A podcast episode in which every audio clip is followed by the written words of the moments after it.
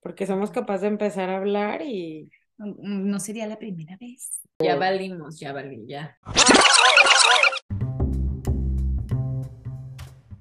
Hay cosas que se tienen que saber, hay cosas que se tienen que compartir. Las teorías de la conspiración. O historias de personajes legendarios. Asesinos en serie. O de arte. Chisme, telenovela. O todas las anteriores. Si esta es tu respuesta, estás en el lugar correcto. Nada que ver ese lugar donde sabemos dónde empezamos, pero nunca en qué vamos a terminar. En este espacio, una frase de una película famosa es el disparador para que podamos hacer lo que mejor hacemos, hablar sobre cualquier cosa. Esto es Nada que ver, comenzamos.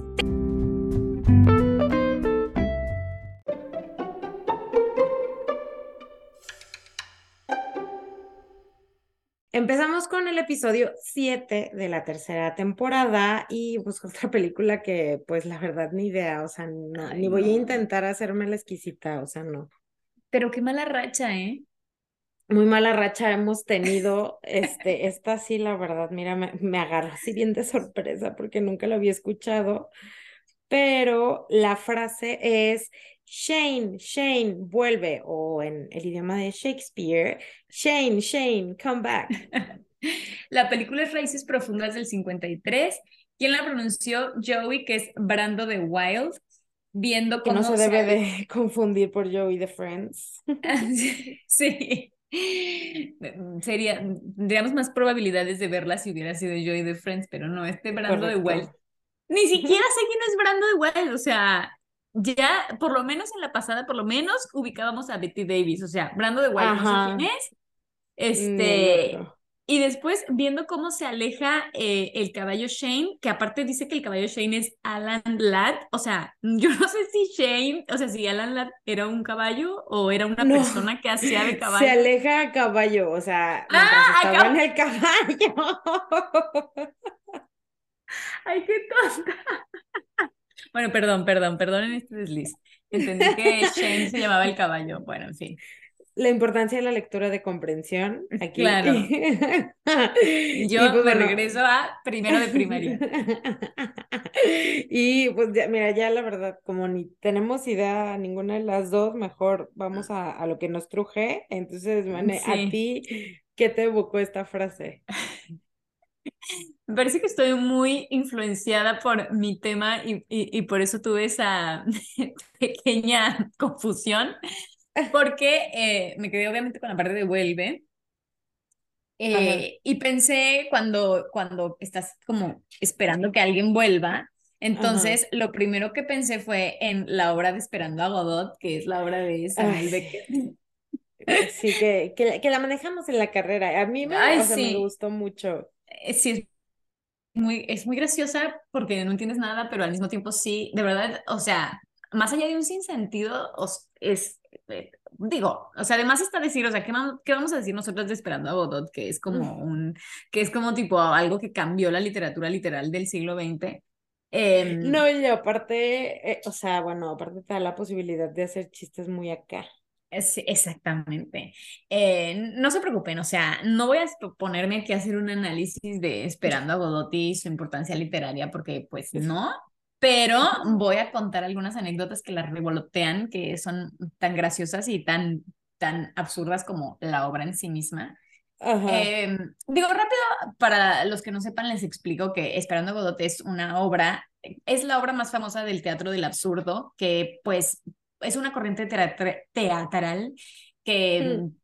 Básicamente, o sea, yo supongo que ahora todavía se hacen obras de teatro del absurdo, pero como que en los 40, 50, 60 fue como su época de gloria. Y pues para decirlo mal y pronto, es una respuesta del teatro al pensamiento existencial que con todos los horrores de la guerra y todo lo que les pasó se hizo como muy pesimista y pues básicamente es como un, eh, una reflexión sobre la existencia humana y, y pues siempre la reflejan como con situaciones sin sentido, absurdas así de la condición social y entonces como que tú ves todas esas absurdeces y entonces pues empiezas a ver hacia adentro y bueno, o sea, es, es todo un divague muy divertido y muy reflexivo. Eh, y bueno, esta obra la escribió Beckett que era irlandés de nacimiento, pero la escribió en francés. Nunca he entendido como eso, como, ¿por qué escribirías algo? Bueno, sí, hay mucha gente que escribe en inglés. En fin, la escribió en francés a finales de los 40 y pues trata de dos vagabundos. En realidad nunca dice que son vagabundos, pero siempre los representan vestidos como de vagabundos y como, pues supongo como no tienen nada que hacer ahí, pues siempre dicen que son dos vagabundos, pero no lo dice explícitamente. Eh, que están esperando a Godot en un camino. Lo único que dice de escenografía es que hay un árbol y un camino, nada más. Em, entonces están estos dos personajes que, que pues esperan a Godot y están Pozzo y Lucky, que son un amo y un esclavo que de repente pasan y pues hablan con ellos. Y también hay un niño que básicamente el niño lo único que hace es llegar y decirles, eh, sí, mañana, mañana con más calmita viene Godot, básicamente. Siéntense, no tranquilos, mañana con más calmita. Sí, eh, y bueno, obviamente el personaje de Godot, que nadie sabe, nadie supo nunca, es un misterio mm, de quién es, ni porque lo esperan, ni porque nunca llega, o sea, no se sabe nada más que existe la figura que pues es lo que están esperando, ¿no? Y ahí está como el meollo de la situación que es esperar algo que nunca llega, que no sabemos a ciencia cierta ni qué es, y entonces como el valor histórico de la obra parte de ese planteamiento. Y pues obviamente se han levantado muchísimos debates tratando de descubrir quién es y por qué le puso de nombre Godot. Una hipótesis es eh, que tiene que ver con la jerga francesa que tienen una palabra para referirse a las botas, que es como godillot. Entonces, pues que probablemente le puso godot porque es como para decir don botas, no sé. Eh, otra teoría, claro, otra teoría más divertida dice que Beckett se encontró, un, o sea, que un día iba ahí tranquilamente y se encontró un grupo de personas que estaban viendo el Tour de Francia, aparentemente eh, les preguntó como, oigan, ¿ustedes qué hacen aquí? Y le dijeron, esperamos a Godot. Entonces porque estaban esperando un ciclista que se llamaba así. Entonces, como que a, a, a, Beckett se le quedó la frase muy grabada y efectivamente hay como toda una investigación que dice que Godot era en, en realidad Roger Godot, que Godot escrito en francés con, como G-O-D-A-U, pero ya ves que E-A-U en francés se mm. pronuncia O, entonces es como, suena igual que Godot, aunque no se escribe igual. Eh, entonces hay fotos de, de este Roger Godoy, dice como él, él, el, verdadero Godot, porque Samuel Beckett era un ciclista y eh, Samuel Beckett con las bicicletas. O sea, hay la gente ama eh, realmente investigar eh, quién, era, quién era Godot. Y de todas estas interpretaciones, la que menos le gustaba a Samuel Beckett es que Godot en realidad es Dios y que y que pues Godot, o sea, viene de God, porque pues él la escribió en francés, pero pues él originalmente hablaba inglés, entonces era como, sí, él hablaba inglés y tenía la palabra God, entonces puso Godot porque es God y hay mucha gente que le encanta esa teoría porque, porque pues tiene sentido que sea Dios desde un, pues como desde un punto de vista así como medio ateo, así de que, ay, sí, dos vagabundos que su existencia pende de un hilo porque están todo, todo el día esperando que venga Dios y pues Dios nunca llega. Pero em, Samuel Beckett aparentemente estaba muy orgulloso de ser ateo, entonces se ofendía de que le dijeran esas cosas y llegó a decir muy ah. molesto de que, mira, si yo quisiera que Godot fuera Dios, directamente le hubiera puesto Dios, no hubiera puesto Godot. o sea, de que yo no les iba a complicar la existencia.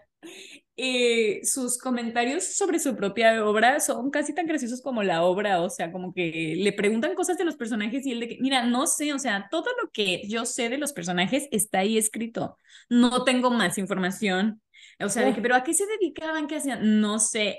Y hay un momento en la obra, pero ya avanzada, que tipo tiene como una nota al pie que dice, todos los personajes llevan bombín, que es como lo único que dice del vestuario.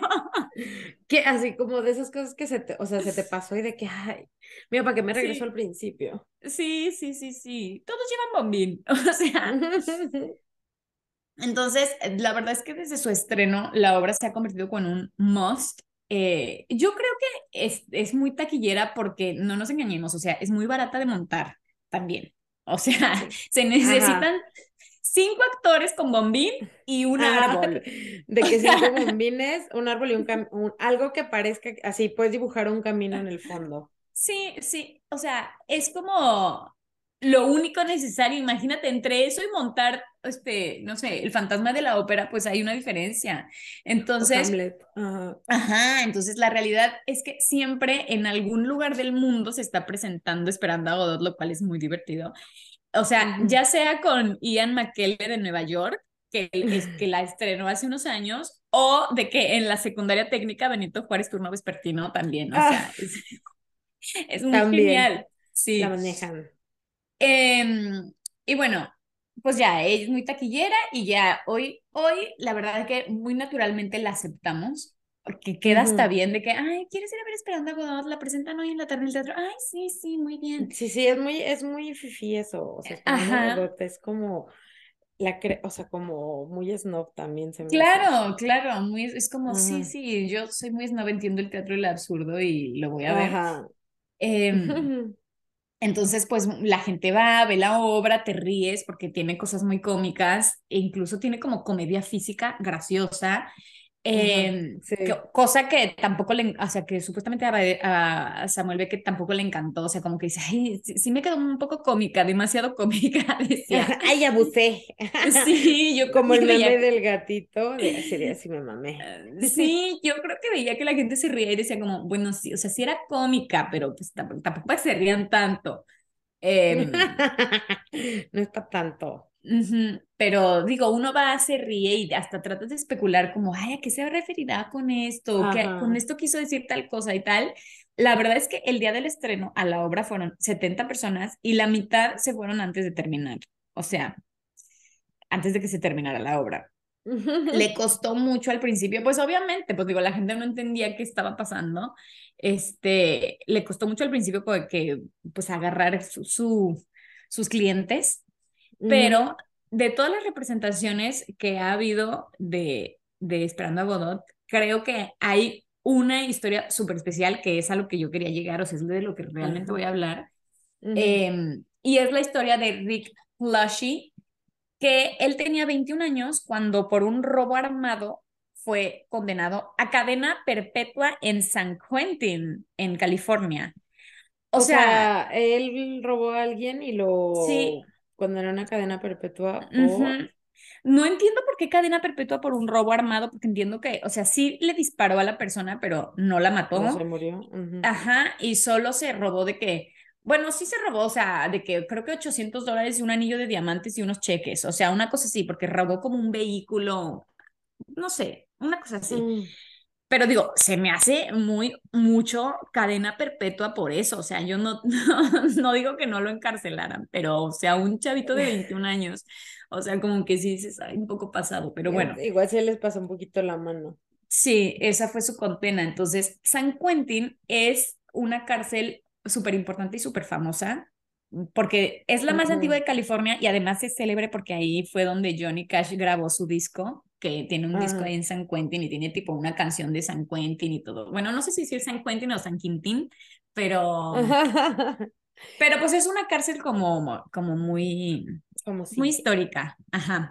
Entonces, este Rick pues estaba ahí tratando de sobrevivir cuando en el 57 vio ahí en la cárcel la obra de Esperando a Godot en esa época todavía era bastante nueva, entonces mucha gente seguía como sin entender su magia de que era no, la gente se seguía saliendo del teatro, pero pues por alguna razón la llevaron ahí a la cárcel, o sea, primero dicen que porque no tiene un lenguaje muy elevado, entonces como que dicen, mira, esto está todo público, todo el mundo le va a entender o no, pero igual nadie le entiende, entonces da igual. Era eso la Cenicienta. Ajá, y porque no tenía mujeres en el elenco, muy importante ah, eso. muy buena opción, muy buena opción para ir a llevar a la cárcel de hombres. Entonces, este, Rick llevaba como un par de años ahí encarcelado, no es que llevaba, o sea, de que llevaba dos, tres años. Y en sus propias palabras, nunca había ido al teatro ni siquiera para robarlo. O sea, todavía se avienta, se avienta ese chistorete. sí. Y como que ver Esperando a Godot le cambió todo, o sea, se sintió súper identificado con el planteamiento de la obra y con su condición de estar ahí encerrado y encerrado perpetuamente, o sea, de, que, de saber que nunca iba a salir. Este, y y, y aparte también con el teatro como forma de expresión, entonces decidió tranquilamente montar él una compañía de teatro dentro de la misma cárcel. Y en el 58, o sea, el siguiente año, fundó The San Quentin Drama Workshop. Un divino. Mira, o sea, hubiera visto Esperando a Godot a los 15 y ya, mira. Hubiera encontrado pues su pasión. Hubiera encontrado su pasión, sí, mm, pero no, tuvo que ir, dispararle a alguien, tener cadena perpetua y bueno. Robarse un coche. Capaz no le hubiera impactado igual, no sé. Igual, sí. Nunca lo sabremos. En el 61, él mismo montó con su compañía Esperando a Godot.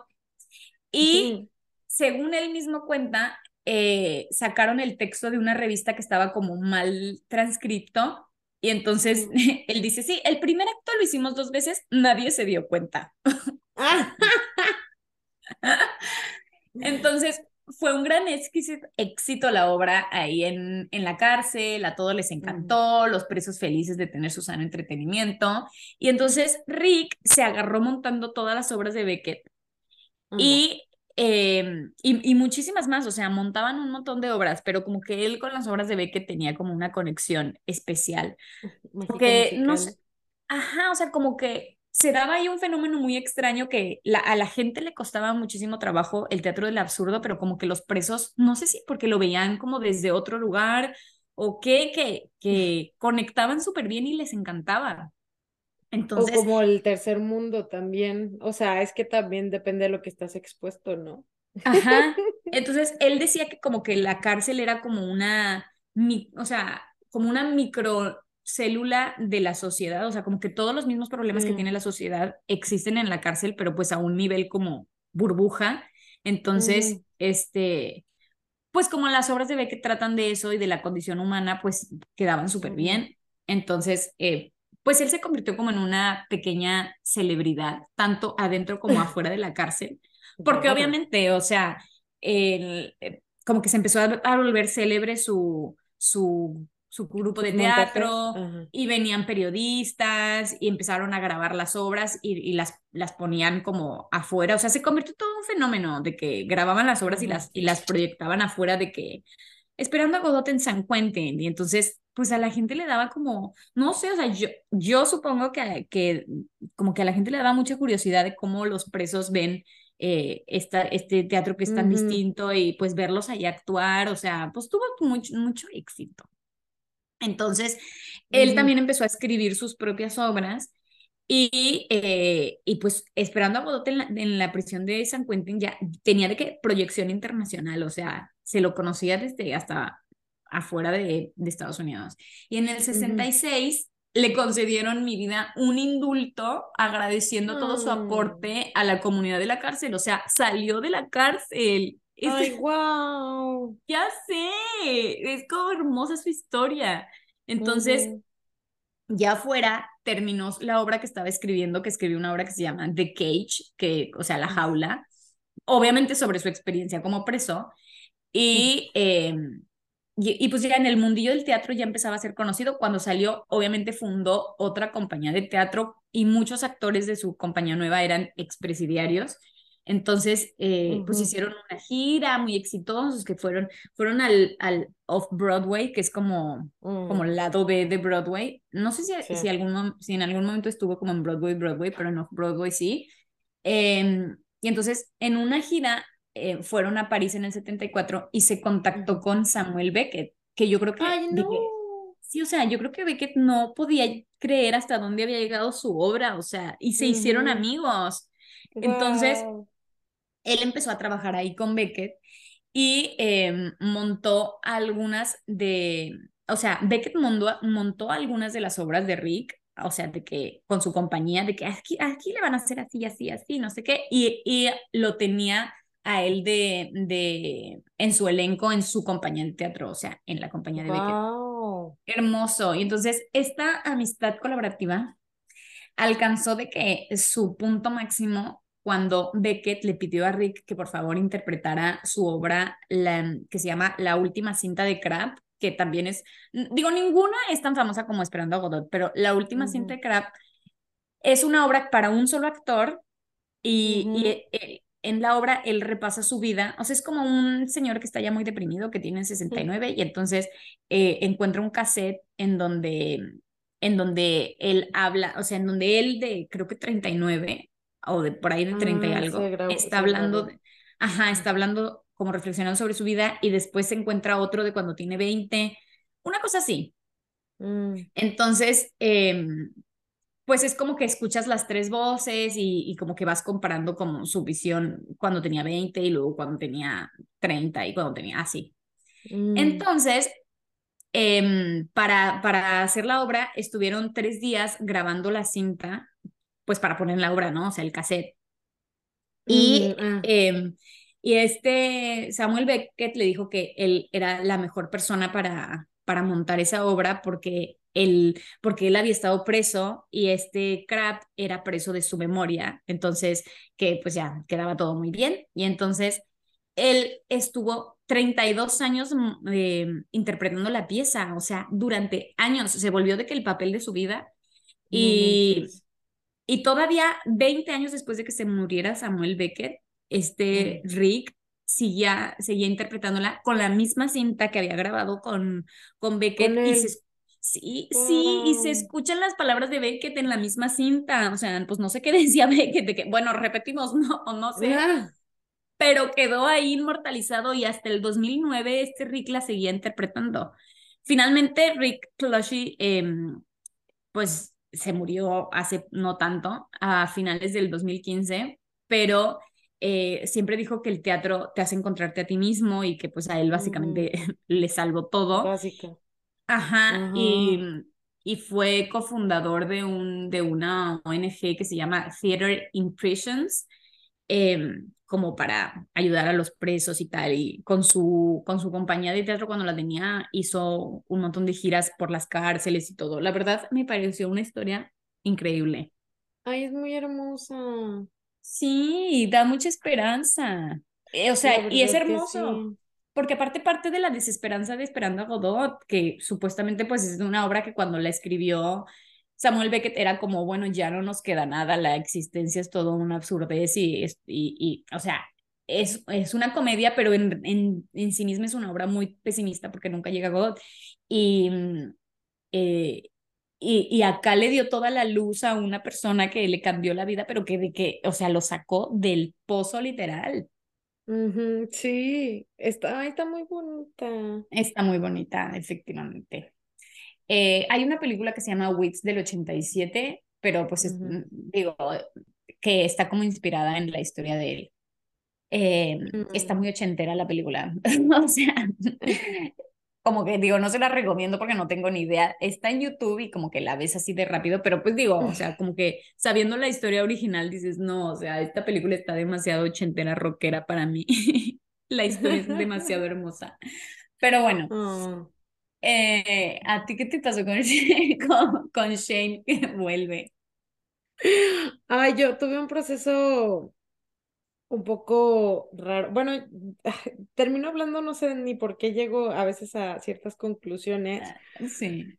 pero todo empezó porque, em, eh, pues, la, la parte justo de, de comeback, de, de regresar y pues, o, o sea, cosas que están haciendo un comeback bastante importante, pues son ahora los 2000 Ujú. eh, y eh, en los 2000 pues pasó una de las historias más espantosas que ahora, creo que ya ahora, o sea, se empezó a desarrollar en los 2000 y finales de los 90, eh, llegó a su fin eh, en los últimos años, a 2018, pero hoy 20 todavía siguen saliendo cosas, pero cambió para siempre eh, como cómo se veía la gimnasia, o sea, como creo que tipo Nadia Comaneci en algún momento lo cambió todo y este escándalo en Estados Unidos eh, también lo cambió todo, que es el, el escándalo de Larry Nassar,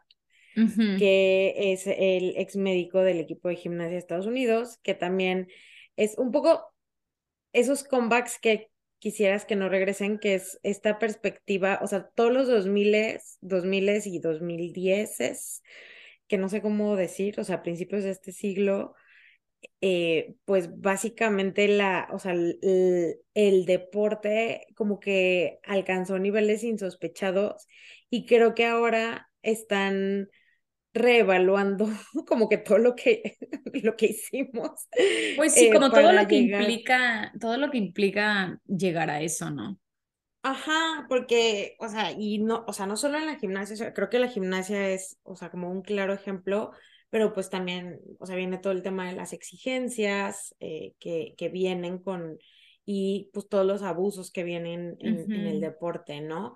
Em, ¿Tú ubicas a Larry Nazar o no? Sí, sí, no vi el documental porque siempre me dio como mucho cringe, pero sí, sí, ubico perfecto el caso y, y, digo, fue como muy infamous todo lo que le pasó a Simone Biles en las Olimpiadas, o sea, fue tremendo. Sí, y pues bueno, para los que no sepan, eh, Larry Nazar eh, es un señorcito que, eh, digo, no sé, mm, digo, ya no sé si decir si, o sea, si es persona, porque, o sea, en serio es de, de las peores cosas, o sea, de lo peor que puede haber en el ser humano. Y también, pues vamos, vamos a platicar un poquito también de todo, o sea, em, de cómo este tipo de gente puede vivir en la impunidad, pues gracias a también las instituciones, ¿no? Él era el médico de este de, de, o sea, del equipo de gimnasia de, de Estados Unidos, o sea, de US Gymnastics. Y también era el, o sea, era el médico de la Universidad de este, Michigan, este, Michigan State University, y él fue acusado por más de 250 gimnastas de abuso. No. Y eh, pues les voy a, voy a empezar un poquito con, con la cronología, eh, cómo fue que empezó y pues todas las cosas que, que tuvieron que pasar, tal cual, para que este señor terminara en la cárcel. Eh, en el 2014, Amanda Thomas Show fue la primera en presentar una queja oficial que, del título 9 contra Nazar. Em, el documental justo se llama eh, Atleta A, porque pues cuando hacen las denuncias, eh, pues no pone, o sea, no ponían el nombre, ¿no? Y em, lo hizo en la Universidad de Michigan, en MSU, y que pues ella básicamente decía que la había tocado de manera inapropiada durante un examen médico. Y eh, pues la universidad hizo una investigación y eh, no resultaron ningunos cargos y eh, su, dictaminaron que su comportamiento había sido médicamente apropiado. Aquí, eh, o sea, es como la primera parte del sistema protegiendo al, al agresor. Y, em, o sea, él entregó, o sea, lo dejaron a él entregar como em, como cartas de amigos suyos, o sea, se cuenta así de, no, mira, este, los exámenes que yo hago están bien porque eh, mi amigo dice que sí, ¿no? Y los amigos de, no, sí, él es muy bueno, ¿no? Eh, pero en el 2015 eh, inicia, o sea, un año después inicia una investigación del FBI. Em, después de que el presidente Steven Penny, o sea, de US Gymnastics, informar a la oficina de campo del FBI en Indianapolis, o sea, primero en Michigan, luego en Indianapolis, eh, otra gimnasta que se llama Maggie Nichols, y este le da, o sea, les dice Maggie Nichols, pues lo está acusando, y además hay otras tres que están dispuestas a ser entrevistadas. Y el FBI, pues, este, entrevista a esta Maggie y no documenta sus conclusiones. Y este, o sea, esto es en septiembre y las documentan hasta febrero del 2017. De hecho, eh, ahorita el FBI también eh, muy decepcionada. Yo pensé que funcionaban como los de Criminal Minds, pero no. Eh, y tristemente, hasta el 2016, el Indianapolis Star, que es un periódico, publica una serie de informes eh, de investigación sobre la conducta de Nazar. Y eh, ahí, mira, luego, luego, o sea, el 4 de agosto se publica en el periódico y el 30, eh, Michigan State University, MSU, le dice, ay, no, espérame tantito, lo releva de sus obligaciones y eh, dicen, bueno, vamos a hacer una investigación.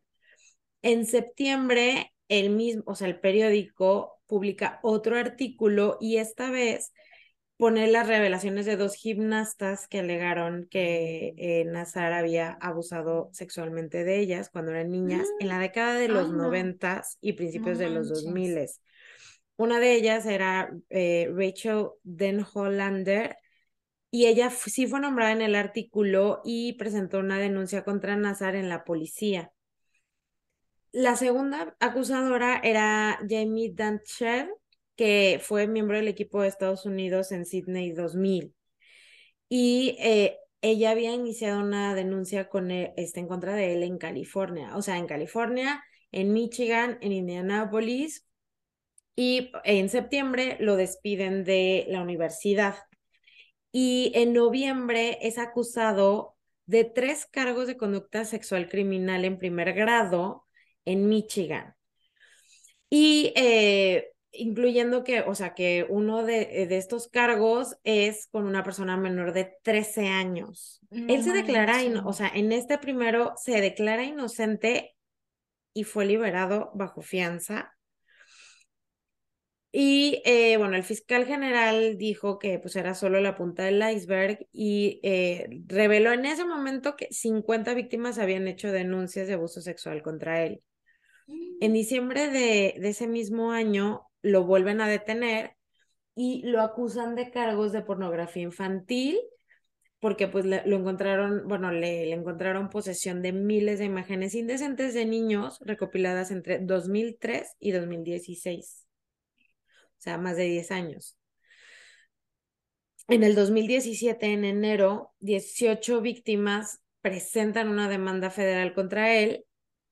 Eh, la Universidad de Michigan, US Gymnastics y el Club de Gimnasia Twister USA. Ya ves, bueno, ya ves que en Estados Unidos eh, también hay como estos clubes de gimnasia, o sea, como que te dan la beca en la universidad y hay como, no es como otros deportes que como del universitario salen, sino que entrenan como en estos clubes de gimnasia y pues alegan agresión sexual, agresión abuso sexual y acoso entre 1996 y 2016.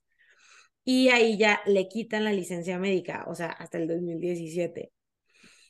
Y eh, Dancer, que ya ella ya había levantado la voz, y eh, se le unen Janet Antolin y Jessica Howard, hablan eh, de sus experiencias en una entrevista de, en 60 minutos en CBS. Entonces ya el 2017 ya había explotado el escándalo y entonces él se declara en julio culpable de tres cargos. O sea, él dice, ah, no, sí soy culpable de pornografía infantil. Y se también eh, en noviembre declara, se declara culpable de siete cargos de conducta sexual criminal como parte, o sea, imagínate que acepta siete cargos, pero para acordar que eh, los fiscales no le pongan otros ocho cargos que tienen contra él y no agreguen cargos que puedan como salir después eh, y que fueron y que obviamente surgieron posteriormente. Entonces en el 2017 a él lo condenan a 60 años de prisión federal por, o sea, lo de pornografía infantil.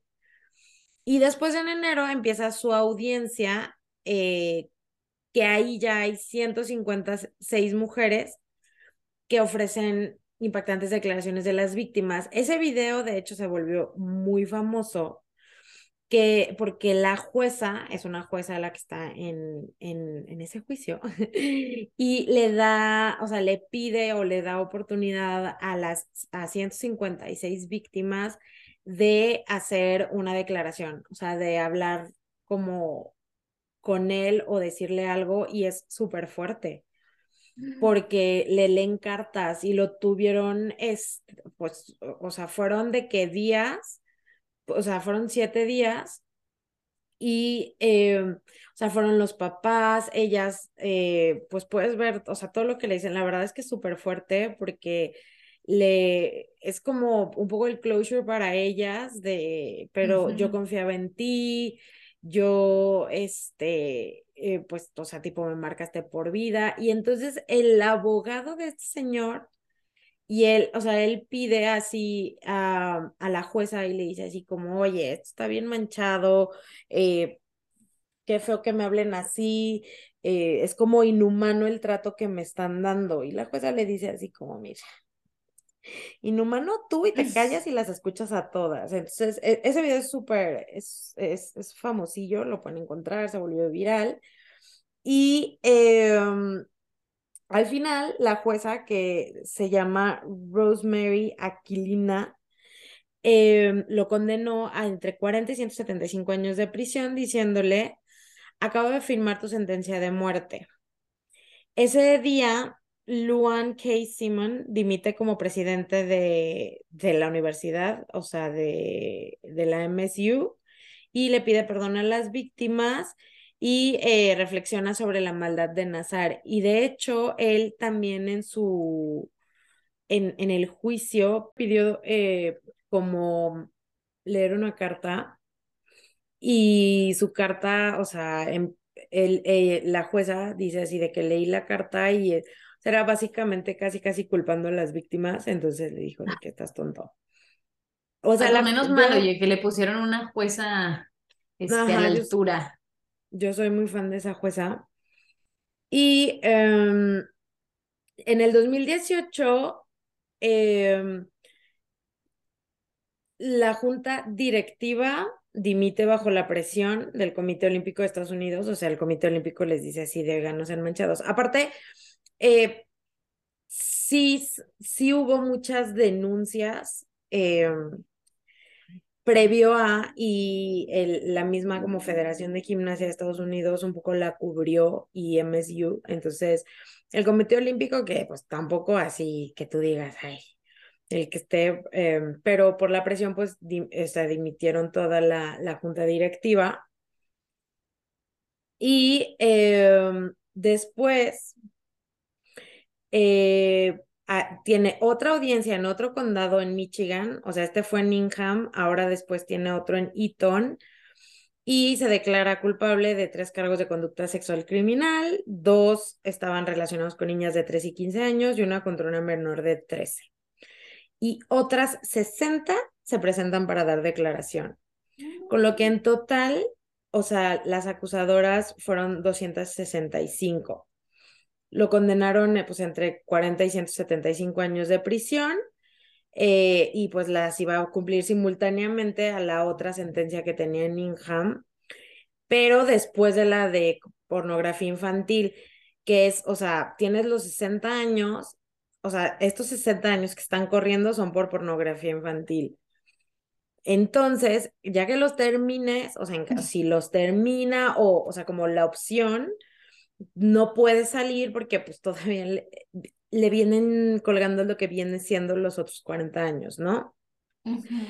Y la Universidad de Michigan llegó, de hecho, a un acuerdo posterior a esto de 500 millones con las 332, o sea, con 332. O sea, ya para marzo de ese año, que es dos meses después, em, ya hay 332. ¿Pero la Universidad de Michigan pagó o qué? Sí, lo que pasa es que las, o sea, las las demandas, la, la eh, o sea, la de Ingham era en contra de él, la Universidad de Michigan y USA Gymnastics. Claro.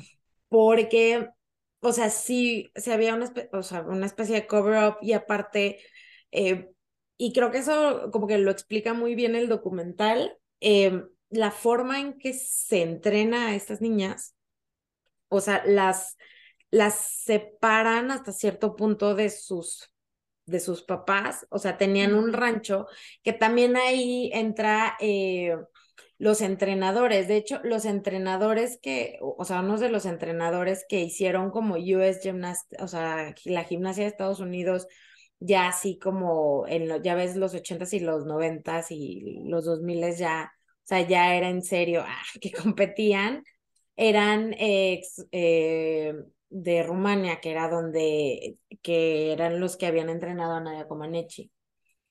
Y pues tenían ahí pues unas cosas muy extrañas, tenían un rancho y se, los se las llevaban ahí al rancho, no podían hablar con sus papás, eh, o sea, como todo, y pues sí había abuso no sexual como el que hacían Nazar, pero la forma en que las tratan y que es también como esta conversación que ahora está saliendo de, del, del deporte, ¿no? Que es como a costa de la salud mental, por ejemplo, de los deportistas, o sea, nunca se había hablado de salud mental de los deportistas, eh, pues sacan esos resultados, ¿no? O sea, la Biles, eh, que es parte también de las víctimas de este hombre, pues decidió dejar de competir, o sea, de que ella, o sea, tipo, se cancela todo, estoy priorizando mi salud mental y fue muy criticada también, así como de que, pues si quiero hacer medalla, o sea, como que la gloria no es para muchos, pero en realidad es que sí, o sea, bueno,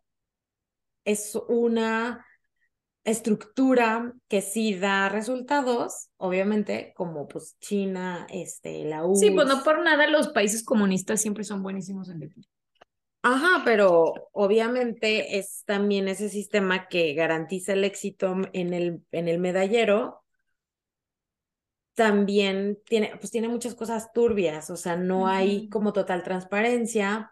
Y algo que, que pasaba es que eh, las gimnastas sufrían como este abuso constante hacia su persona y eh, como en, este afán de volverlos eh, como fuertes mentalmente, o sea, las hacían, o sea, estos entrenadores las, tipo, las, las hacían mierda, o sea, como emocionalmente, y es como lo único que puede estar en tu cabeza es esto, y él era el amable, o sea, a él todo el mundo lo quería, él, de hecho, o sea, cuentan que tipo ellas tenían una dieta y súper estricta y así, y él cuando iban a consulta con él, les daba de que chocolates, o era el que luego le decía al entrenador así de no manches, se rompió la rodilla, no puede entrenar, porque obviamente era como infiltralas, o sea, me vale, ¿sabes?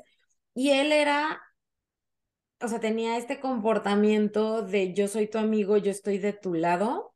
Sí. Y sí, o sea, muchísima gente dice de que, ay, pues, ¿cómo no tienen a dar cuenta que las está manoseando? O sea, llegó a manosear, o sea, de que a hacer tocamientos a niñas con sus mamás en, el cuarto. Y pues, pues imagínate, o sea, que eso te hace en tu cabeza, o sea, el cortocircuito que te hacen tus conexiones emocionales de decir, pues está aquí mi mamá. Ajá. Y también entre ellas se pregunta, así como de, o sea, tipo, mm, de que me hizo esto y ella era como, ah, mí también. Y cuando cuestionaba, era como, ah, no, es que así, o sea, él les decía que era como la forma en que las podía curar. Entonces, y luego ellas estaban bien físicamente para entrenar, entonces decían así como de, ah, no, pues sí, o sea, sí ha de funcionar. Y, y obviamente hay, eh, y, y creo que es algo como muy difícil para ellas el como empatar eso porque lo querían. Y de, y de hecho, eh, o sea, sí, una de las que leí la carta era como tú eras mi amigo, yo confiaba en ti, o sea, le platicaban cosas y él también como que buscaba tener esta complicidad con ellas que un poco tapaba lo que él estaba haciendo. Pero eh, las terminó, o sea, muchas sí hablan de que es un proceso que todavía no terminan de trabajar y que no sabemos si lo van a poder este, trabajar eh, al 100% en algún momento. Y eh, también demandaron a, lo que viene siendo el FBI, porque, eh, pues, o sea, hubo bastantes omisiones, por no decir les dio hueva, yo creo. O sea, en el mejor de los casos, creo que les dio flojera y en el mejor de los casos, este, pues, pues estar como en contubernio, ¿no? Y eh, había mucho voz cuando fue la, eh, el juicio de Simone Biles. O sea, obviamente hay unas, este, como bastante famosillas, este, que, que lo dijeron, que está, la, que de hecho es un meme. este, pero pues, o sea, fue justo en el hype de, de, de Biles y ella, pues se tardó un rato, pero ya después, o sea, después de que él metió como una apelación y que, o sea, como que seguía el caso, ya ella fue al Congreso de Estados Unidos y les dijo así de, güey, ya, o sea, literal, eh, o sea, esto tiene que parar. Y, y, el abuso en general que reciben los, los deportistas es algo que, que, tiene que parar. Demandaron también al FBI por creo que un millón de dólares. Y eh, bueno, él sigue ahí. El, uno de los entrenadores, de hecho, este Gedet, eh, de hecho, se suicidó. Pero estaba él, o sea, estaba tipo metido en el enjuague el entrenador o qué? Sí, a él lo había, a él lo acusaron, o sea, John Gedert, a él em, también lo acusaron de, de, bueno, de tráfico. Ah, él estaba acusado de 24 delitos relacionados con trata de personas y agresiones sexuales. Y eh, pues dicen que pues básicamente se suicidó para escapar de la justicia. Y eh, pues estaba acusado de tráfico lo encontraron en, o sea, encontraron su cuerpo este, en el 2021, o sea, se suicidó el año antepasado. Él era el entrenador en Londres 2012. y, ajá, él pues era crimen organizado, tráfico humano, conducta sexual criminal. No. Mentira a funcionarios de la policía, eh, porque también él lo encubría. Él era el que era el, el dueño del club este Twistar Gymnastics, que también estaba, que también demandaron. Y el Larry Nazar fue donde, pues, también era uno de sus lugares donde encontraba víctimas. Y em, él, o sea, todavía que, o sea, la, como el US Gymnastics despidió a Nazar, Gedert seguía apoyándolo. O sea, en el 2016, eh, de hecho, dijo que era un médico extremadamente profesional y que va más allá por sus gimnastas. A Gedert lo suspendieron en el 2018. Eh, o sea, el US Gymnastics no dijo como por qué, pero pues todo el mundo sabía. Eh, porque, o sea, dijeron, no te vamos a decir porque mis estatutos dicen que yo puedo tomar medidas y no decirle a nadie, pero pues que era para asegurar la seguridad y bienestar de la comunidad de la gimnasia. Y eh, pues bueno, este, mm, empezaron a investigarlo y él eh, pues se suicidó. y una cosa que sí es como un poco triste es que al final, o sea, sí de que, ay, bueno, los metieron en la cárcel, no sé qué, pero tampoco que era también un poco, creo que lo que, lo que decía la Biles cuando fue al Congreso, que es, o sea, sí, pero no puede seguir teniendo instituciones, o sea, que es un, es un tema de instituciones y de estructuras. Claro.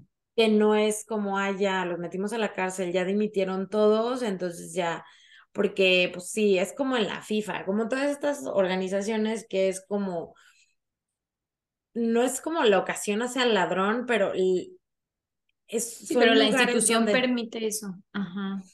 y es como un caldo de cultivo, o sea, eh, a lo mejor alguien con un perfil así, pues no, no podría estar tan libre y tan, o sea, como hacer los, sus fechorías de forma, si no fueran las instituciones mismas las que los protegen. Y al final, obviamente, tú crees, o sea, cuando hay, cuando llegaron una o dos denuncias, obviamente sabían que yo no creo que no creyeran, sino que hacen también, yo creo que estas personas hacían como el costo-beneficio de esta, o sea, nos volvieron campeones, o sea, el dinero que entra por, eh, por las medallas, por, porque es un espectáculo que, o sea, es como la prueba, aunque la prueba reina sea el atletismo, ah, el maratón, en realidad yo creo que es de lo que más atrae en las Olimpiadas, la gimnasia, y es todo un, o sea, y pues obviamente, pues perder a alguien que te está dando consistentemente estos resultados, pues dicen, ay, bueno, son dos niñas. Y, eh, eh, y obviamente, pues ah, trabajan en total opacidad, porque es para que yo te dé resultados, pues tengo que usar métodos que probablemente no estén tan bonitos y lo saben. Pero al final creo que dicen, ay, si nadie se entera, no pasa nada. Y pues sí, y sí te hace pensar un montón eh, y en general en el deporte y sobre todo estos deportistas que han roto todo, que estén hablando así de ya chole, o sea, tipo ya, de que por favor regresemos a correr 100 kilómetros en 5 minutos, porque, digo 100 kilómetros, 100 metros en 5 minutos, porque, o sea, aparte de, de todo lo que hace la tecnología, a lo mejor por el, por enhace el desempeño, pero también yo creo que ya sí, ya estamos llegando a un punto de, sí se, sería importante reevaluar. Eh, o sea, el Michael Phelps también, por ejemplo, dijo así de, oigan, es que está muy manchado. Y eh, tendría que cambiar estructuralmente el deporte en la mayoría de los deportes, yo me atrevería a, a decirlo, pero pues eso significa que no vamos a tener estos récords y estos espectáculos y que también lo pedimos como público, ¿no? Así de, ay, no, o sea, es como, no, pero nadie como la Comaneci, o sea, como esas cosas que... Eh... No, sí, sí, y cuando hay unas Olimpiadas donde no se rompen muchos récords, es como, esta Olimpiada estuvo bien chafa porque ni se rompieron récords. Ajá, entonces también es como ser un poco crítico de uno mismo y decir que tanto estamos nosotros siendo parte de ese sistema, porque aplaudes y sigues eso que, o sea, creo que en el fondo todos sabemos ah, que algún tipo de abuso hay. O sea, que no es normal, y igual con los chinos que todo el mundo sabe que los miden de chiquitos y que le dicen, bueno, tú vas a ser futbolista, tú vas a ser clavadista, tú vas a ser no sé qué. Y, pero igual estamos, o sea, yo la primera viendo, o sea, de que deteniendo mi vida para ver las Olimpiadas. Uy, sí, no, yo soy consumidora, pero acérrima, o sea, yo soy de que todo el día así de... Todo el día, así veo todo, todo. Todos los deportes, todo. Me emociona muchísimo, me encanta. Ajá, a mí también, pero pues obviamente detrás de eso hay, hay cosas como esta. que pues sí están, están bastante gachas y, y, sobre todo que tampoco ves como que haya un cambio real. ¿Qué pasa? O sea, ¿qué está pasando en todos lados? O sea, están esos escándalos, o sea, el Me Too en Hollywood, ¿qué cambió? Lo, o sea, lo metieron, o sea, ¿sabes? De que mm, a lo mejor ya le da menos miedo a la gente levantar la voz, pero al final eh, también ahora hay un escrutinio de las, de las víctimas justo de, ay no, ya, o sea, ¿por qué se tardó tanto? O sea, como la Sasha Sokol, que, ay, sí. O sea, que a mí me, o sea, me parece impresionante que puedan decir que bien sabía lo que hacía. No, pero aparte, o sea, yo escucho gente decir, bien sabía lo que hacía. Todo el mundo sabe que te tienes que acostar con los productores para ser famosa. Y ella, o sea, ella quería, ella tenía 13 años. Ay, no, no.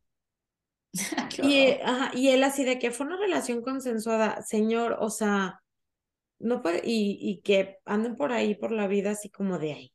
Y luego si se tardan mucho, si no se tardan, o sea, eh, sí, sí es, la verdad es que el, el sistema lo permite y pues quitas al monito que a lo mejor ya fue mucho escándalo y esta cultura de la cancelación, pero al final el sistema sigue siendo el mismo, o sea, ¿cuál es el o sea, cuántas mujeres nominadas al Oscar hay? En dirección, en producción.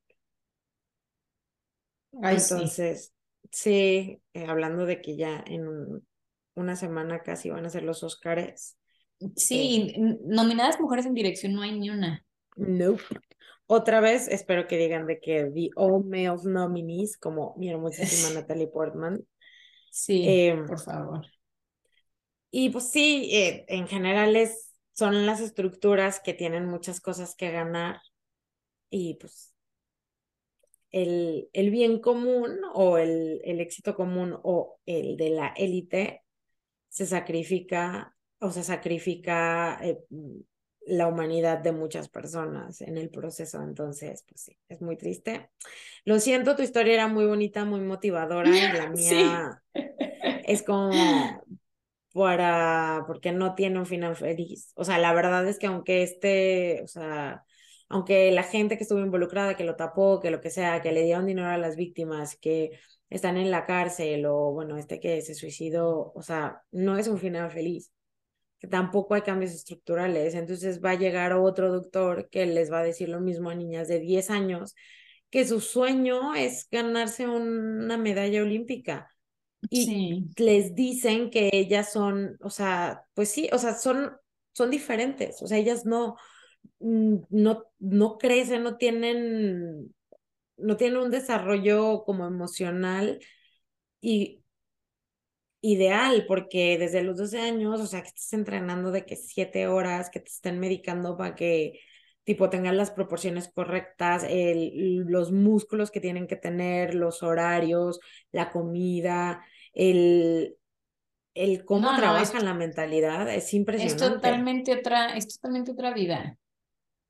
Y siempre estás, siempre estás en la, en la cuerda floja de no te vayas a lesionar y arruinar los, todo lo que has hecho los últimos 20 años. o sea.